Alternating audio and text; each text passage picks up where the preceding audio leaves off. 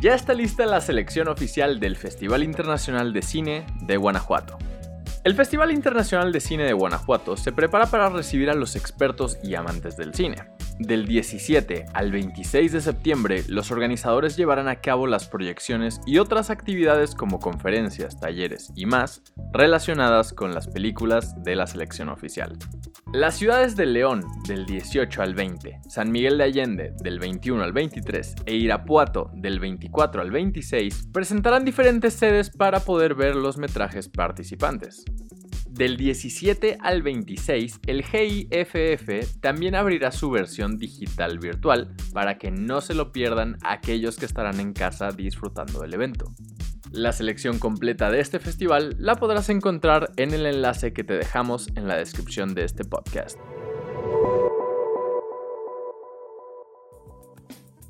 Valtteri Bottas dejará Mercedes para firmar con Alfa Romeo en 2022. El actual piloto de Mercedes y casi casi escudero de Lewis Hamilton firmó un contrato con Alfa Romeo a partir de la siguiente temporada. El contrato que lo unirá a la escudería de Fórmula 1 es de varios años, así que lo veremos por mucho tiempo con su nuevo equipo. Durante varios meses, Toto Wolff, el director de Mercedes, ha visto como una de las alternativas para la siguiente temporada el promover a George Russell como uno de los pilotos de la escudería, algo que ya ha sido confirmado. Con Mercedes, el piloto finlandés ha conseguido 9 victorias, 16 poles, 48 podios y ha estado en la tercera posición en 2017, quinta en 2018 y un par de ocasiones en el segundo puesto en 2019 y 2020. La famosa obra Girl with a Balloon, renombrada por Banksy como Love in the Bin, vuelve a la subasta sin trucos que amenacen ni la obra ni la puja.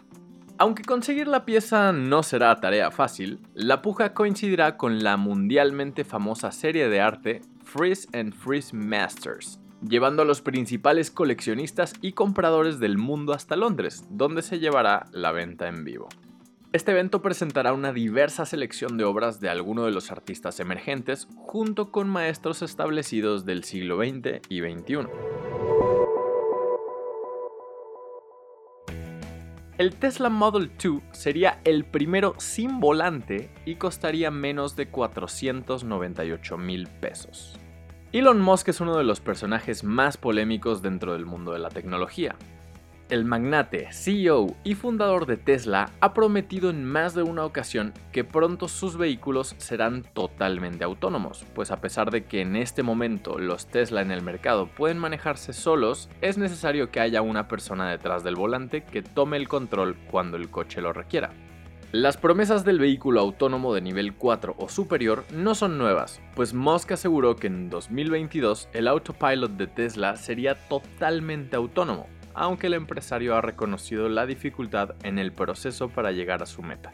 Pero no todo son malas noticias, pues según información de Electrek, Tesla ya tendría los planes trazados para que en 2023 llegue el primer vehículo completamente autónomo, el cual no tendría volante ni pedales. Aparentemente sería un SUV compacto cuyo precio será más económico debido al nuevo diseño y producción de baterías que reduce su costo en un 50%. De ahí que el vehículo tenga una reducción en su precio a pesar de contar con mejor tecnología de conducción autónoma.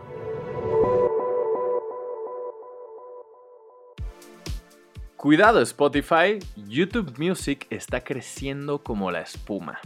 El último reporte de YouTube reveló que YouTube Music cuenta con más de 50 millones de suscriptores, 10 millones menos que la última cifra reportada por Apple Music y 5 millones menos que la base de usuarios que Amazon Music reportó en 2020.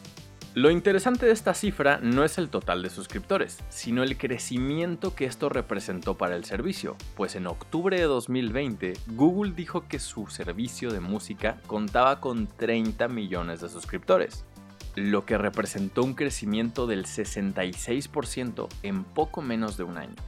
Una de las grandes similitudes entre YouTube Music y Spotify es que ambos servicios ofrecen una versión gratuita con anuncios, lo que permite que la gente pruebe varias funciones y vea el catálogo antes de estar convencida de pagar una suscripción. Por otro lado, Spotify es el servicio con la mayor cantidad de usuarios y suscriptores, razón por la que su crecimiento de suscriptores no es tan alto como el de YouTube Music. El Ministerio de Medio Ambiente de Reino Unido dio a conocer este proyecto de ley para que el robo de mascotas se convierta en un delito penal, luego del incremento de secuestro de perros durante el tiempo que ha durado la pandemia de COVID-19.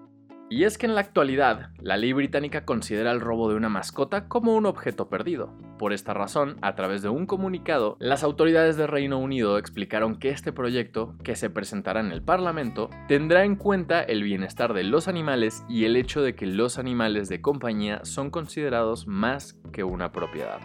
Ahora con el robo de mascotas como delito penal, indicaron que será una herramienta más para poder llevar a las personas ante la justicia.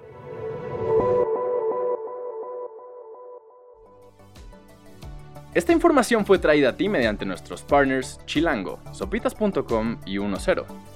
Gracias por escuchar y no olvides suscribirte. Sintonízanos la próxima semana en el podcast oficial de Más por Más, donde encontrarás lo mejor de la web en un solo lugar.